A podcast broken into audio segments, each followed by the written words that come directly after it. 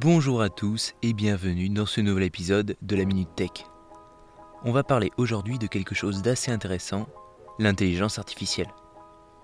Elle est présente dans la vie de tous les jours, dans les jeux vidéo, dans les robots de cuisine, dans les applications et plein d'autres utilisations possibles. L'intelligence artificielle est un outil capable de prendre des décisions tout seul. Il y a deux intelligences artificielles. Il y a l'intelligence faible et l'intelligence forte. Dans le cas de l'IA forte, le cerveau d'une machine serait le même que celui d'un humain. Cela bien sûr n'existe pas. On ne peut imiter le cerveau humain car on ne sait pas encore tout de lui. Pour le moment, on ne comprend pas encore très bien comment il fonctionne, donc impossible de l'imiter. La deuxième IA est beaucoup plus accessible et elle nous accompagne dans la vie de tous les jours. Elle est qualifiée de faible. Elle peut identifier un vélo devant une voiture, comprendre une question posée à un téléphone, reconnaître un visage sur une photo, ou même devenir une championne d'échecs. Le principe de fonctionnement est finalement plutôt simple. Pour connaître une voiture, la machine commence son apprentissage en enregistrant une quantité gigantesque d'images des parties d'une voiture, comme des roues, des volants ou des capots. Puis la machine peut être utilisée. Elle pourra annoncer qu'une image contient probablement une voiture. Si elle voit soit un pare-brise ou, ou des roues ou toute autre chose. Au cours de l'apprentissage, elle va emmagasiner des suites de pixels autrement dit des points sur l'écran, qu'elle associera par la suite à la dite voiture.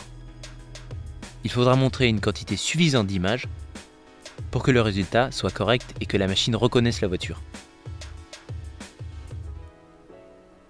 Mais le mécanisme délivre une partie de la réponse.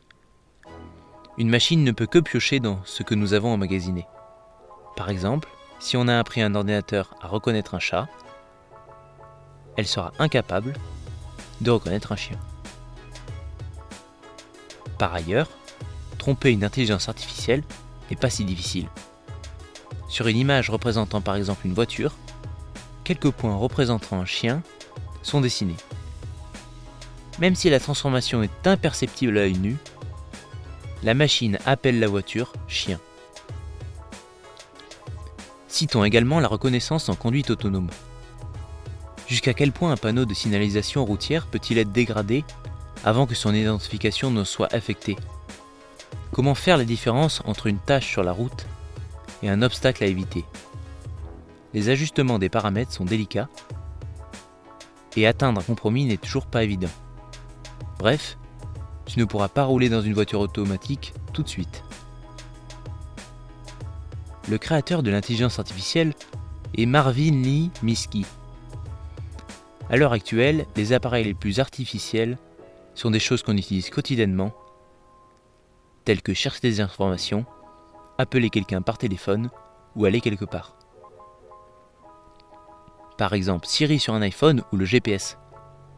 L'intérêt pour rendre la vie des humains plus facile et gagner du temps pour d'autres domaines qui conduisent à la recherche.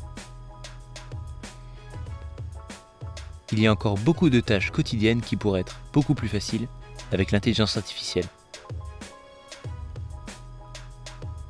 C'est déjà la fin de ce podcast. Merci beaucoup de m'avoir écouté et on se retrouve la semaine prochaine. N'oubliez pas de vous abonner et de partager ce podcast autour de vous.